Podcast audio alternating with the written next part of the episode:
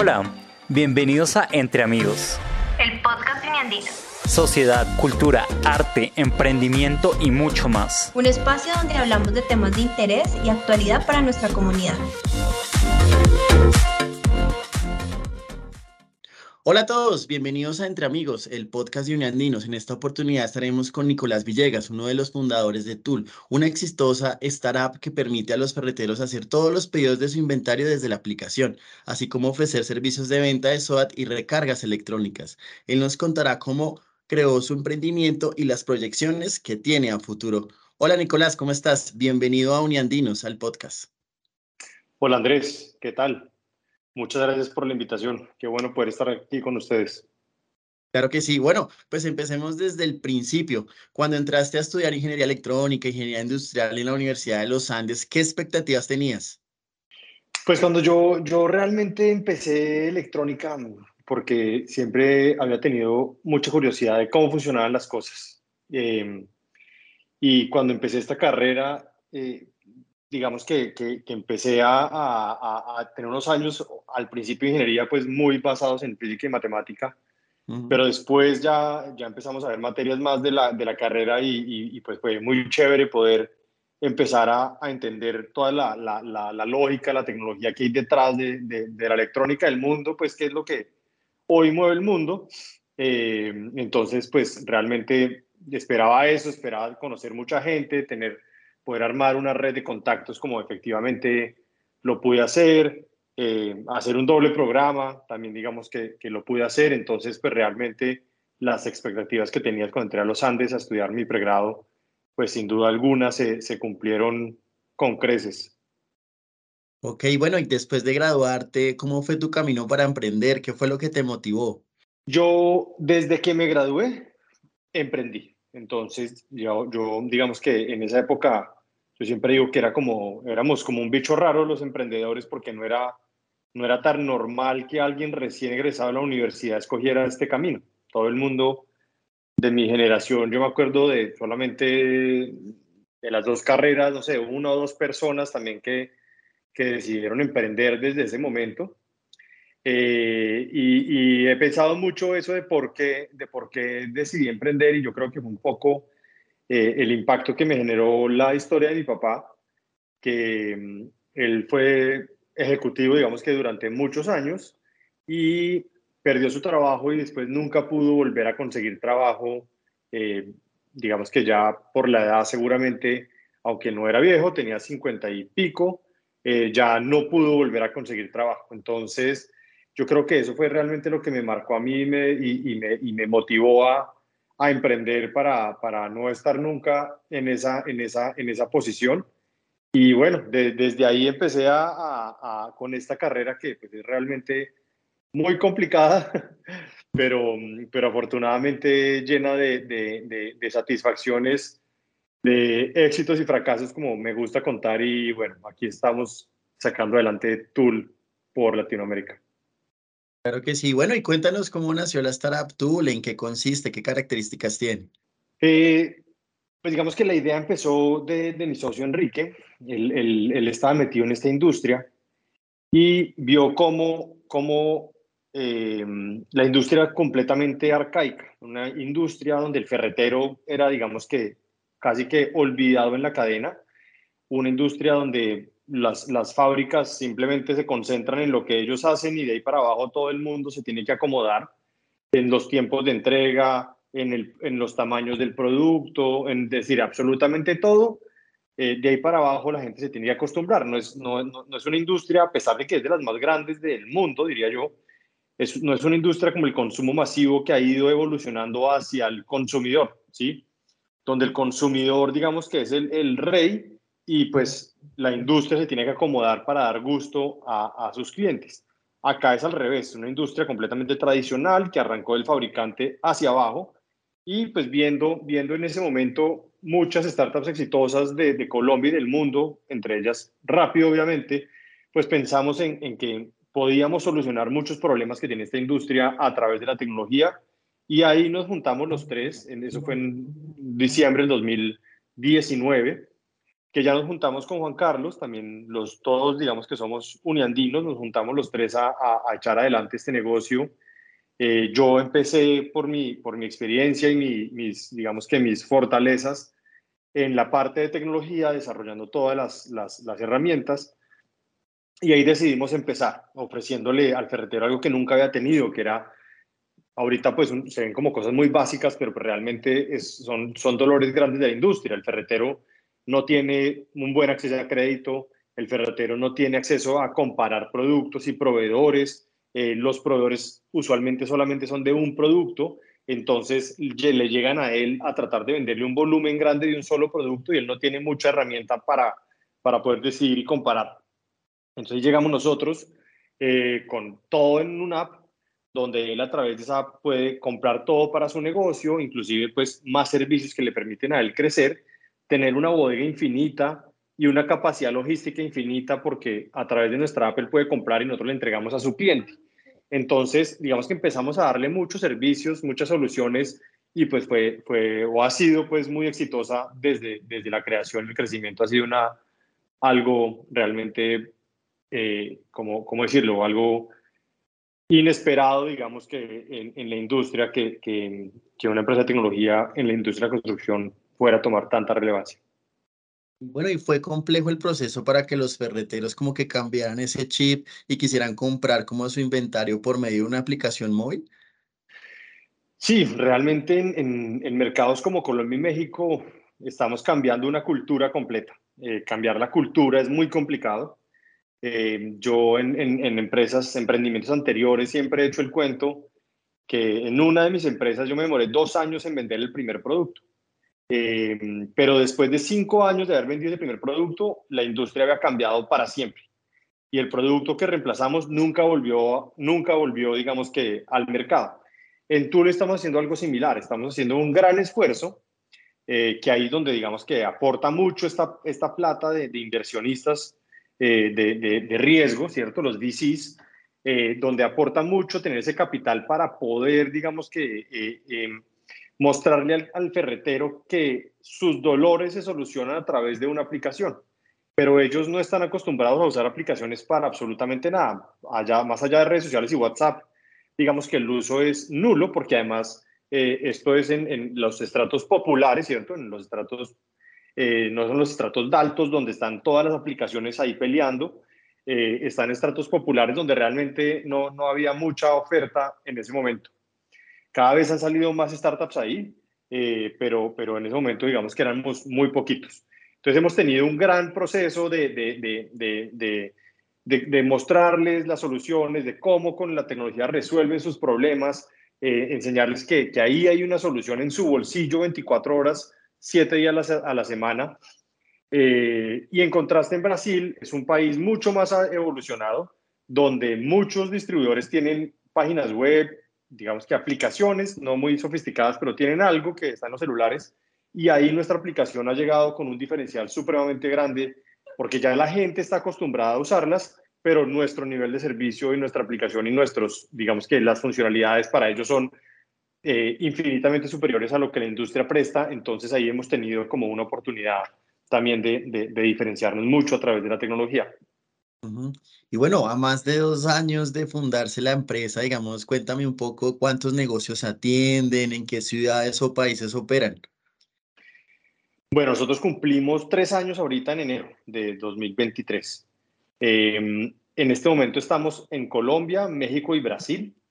Eh, atendemos al mes alrededor de un poco más de, digamos, depende del mes, hay picos, pero estamos entre 10 y 15 mil, digamos que, ferreterías, y esta cifra va incrementándose pues mensualmente, rápidamente para, para, para hacia más clientes. En Brasil estamos creciendo también muy rápidamente, aquí estamos empezando, llevamos solo seis meses, entonces crecemos pues a tasas doble dígito para arriba eh, todos los meses realmente cogiendo, cogiendo mucho mercado y, y, digamos que capturando primero este mercado de Sao Paulo, que es una, ciudad pues enorme. Claro que sí. Bueno, ¿y qué otras verticales del negocio atienden? Nuestro foco principal, digamos que eh, estamos, estamos tratando de conectar todos estos fabricantes, importadores, distribuidores con los clientes. Entonces nosotros ya no estamos, no solamente le prestamos servicio al ferretero, sino también a maestros de obra, a pequeñas constructoras, a contratistas. Digamos que ya Tool se está ampliando eh, a, muchos más jugadores de, la industria a prestarles a ellos soluciones.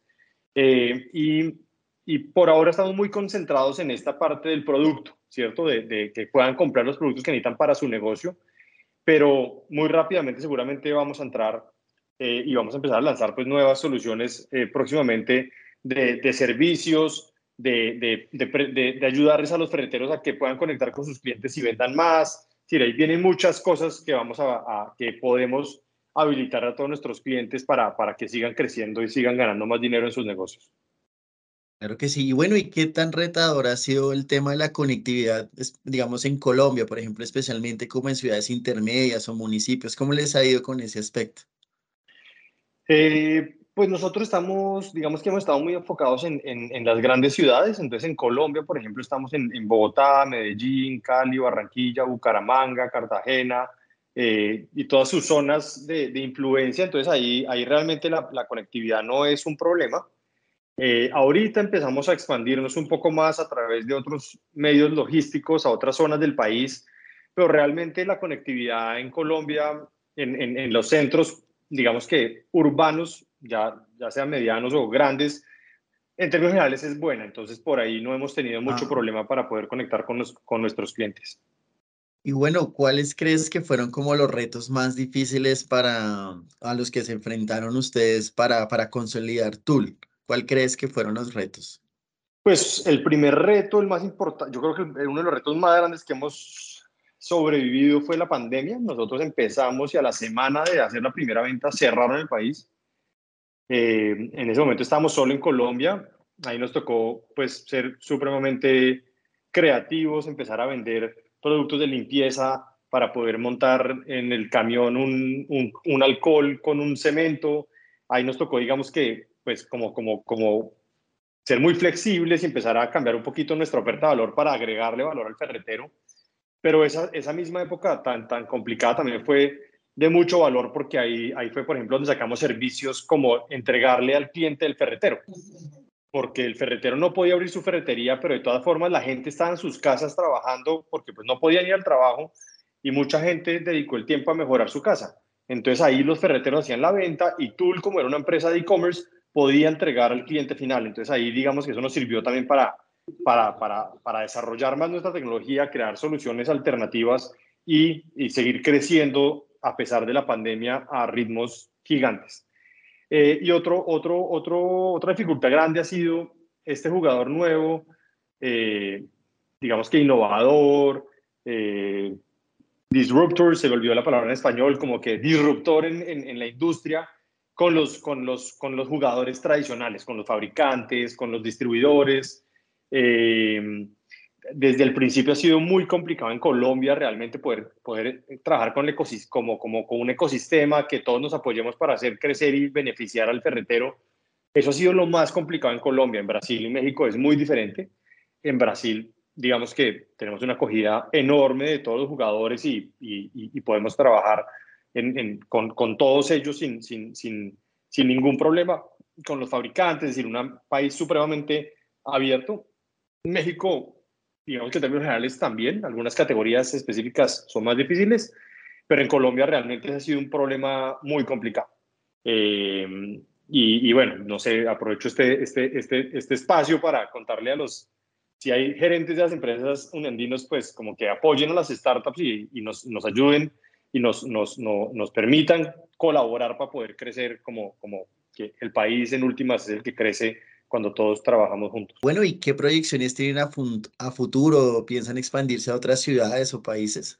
Eh, pues ahorita estamos muy enfocados en, en, en, estos tres países. Realmente creemos que nos, nos queda un mercado enorme por conquistar, especialmente Brasil y México, ¿cierto? Que pues son los países más grandes de Latinoamérica. Con esos dos países, pues tenemos el, prácticamente el 60 o el 70% de la, de la torta, digamos, de todo el continente. Entonces, realmente estamos muy enfocados en esos dos países, en, en, en sacarla adelante, en volvernos unos jugadores supremamente relevantes en la industria en cada uno de estos países y expandirnos a nivel nacional dentro de ellos. Entonces, por ahora realmente el foco es consolidarnos en donde estamos. Bueno, claro que sí. Y bueno, ya para ir terminando, eh, ¿qué consejos o recomendaciones le darías a esos uniandinos que sueñan con emprender en algún día?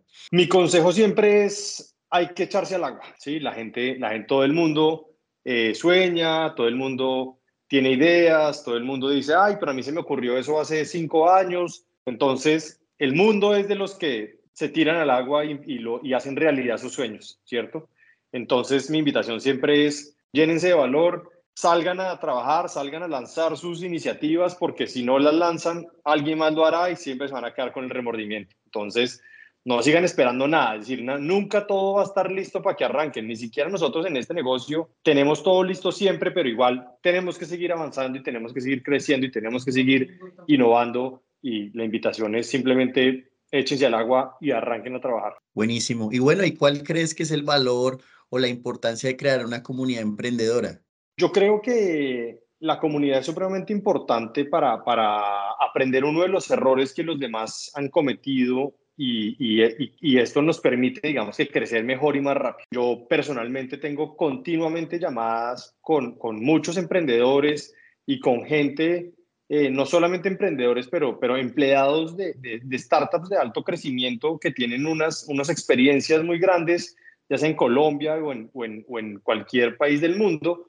Eh, y, e invito a mi equipo a que converse también con ellos para que aprendan de, de, todo esto que han pasado para nosotros no cometer los mismos errores y poder avanzar más rápido. Entonces yo creo que la comunidad es supremamente importante para consolidar, digamos que estos beneficios de, conocimiento, de experiencia, pero pues también de inversión. Entonces, eh, pues también digamos que a nosotros los emprendedores realmente nos, nos gusta ayudar a otros emprendedores. Yo personalmente ayudo a varias startups en su día a día en lo que, digamos que a compartir un poco de mi experiencia para que ellos puedan crecer más rápido eh, y esa, digamos que yo creo que en últimas es el beneficio que, la, que, el país está ganando a través de este boom de startups y de inversión en Colombia. Es que empezamos a, hacer algunas unas empresas que, que, podemos habilitar al nacimiento de otras y pues en últimas todo este ecosistema se va multiplicando enormemente. Y desde tu visión, eso te iba a preguntar, desde tu visión y tu experiencia, ¿cómo ves el panorama del emprendimiento en Colombia? ¿Lo es bueno, malo o le falta más potencial? No, pues yo creo que siempre va a, siempre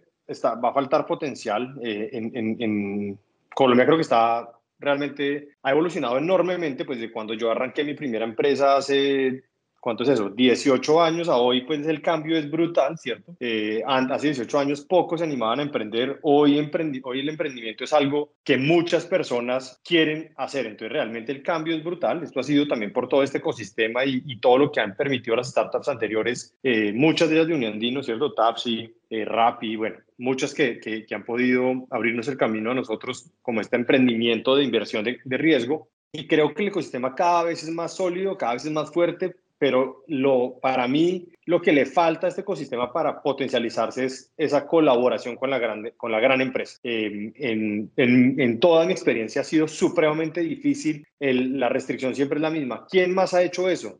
Pues nadie lo ha hecho, es un, es un servicio innovador, es algo nuevo, nadie lo ha hecho. Y esa respuesta a un corporativo no le gusta, nadie está dispuesto a tomar el riesgo. Entonces, para uno como emprendedor poder sacar nuevas soluciones, nuevos servicios, crear tecnología, digamos que nueva en Colombia, es supremamente difícil porque las grandes empresas que, pues en última, son como los, los, los, clientes que pueden ayudarle a uno y tienen capacidad de inversión, nunca resultan, eh, o es muy difícil que resulten invirtiendo. Entonces, el camino, digamos que al, al, el camino, digamos, yo no diría que al éxito, pero el camino al crecimiento, a la sostenibilidad es muy, muy, muy demorado. Yo en este momento tengo yo tengo otra empresa que fundamos hace en el 2015, pues ya hace ocho años, y es una, es una tecnología, digamos que también muy innovadora. Eh, para que ustedes se hagan una idea, es la única empresa en América que tiene experiencia haciendo ese tipo de servicios para embotelladoras. Es algo muy específico. Pero hasta que no logramos ganarnos una aceleradora, hasta que no logramos hacer un piloto en Bavaria, realmente pensar en llegar a otra gran empresa era completamente imposible. Eh, y después de, de, esta aceleradora de Bavaria, ahí ya las grandes empresas nos, digamos que nos recibieron y nos, nos ayudaron, pero eso fue después de cinco años de estar pedaleando, pedaleando, pedaleando, las oportunidades eran prácticamente nulas. Muy, muy, muy interesante lo que nos cuentas. Y bueno, y finalmente las personas interesadas en tu emprendimiento, ¿dónde te pueden contactar? ¿Tienen una página web, redes sociales? Eh, sí, nuestro, nuestra página web es, es tool.io. Tool nos encuentran en todas las redes sociales y pues yo soy muy activo en LinkedIn, entonces síganme ahí en LinkedIn que, que, que por ahí estoy conectado continuamente posteando cosas y contenido chévere para, para los emprendedores. Listo, Nicolás. Muchísimas gracias por esta entrevista y gracias por tu tiempo. Muchas gracias a ustedes.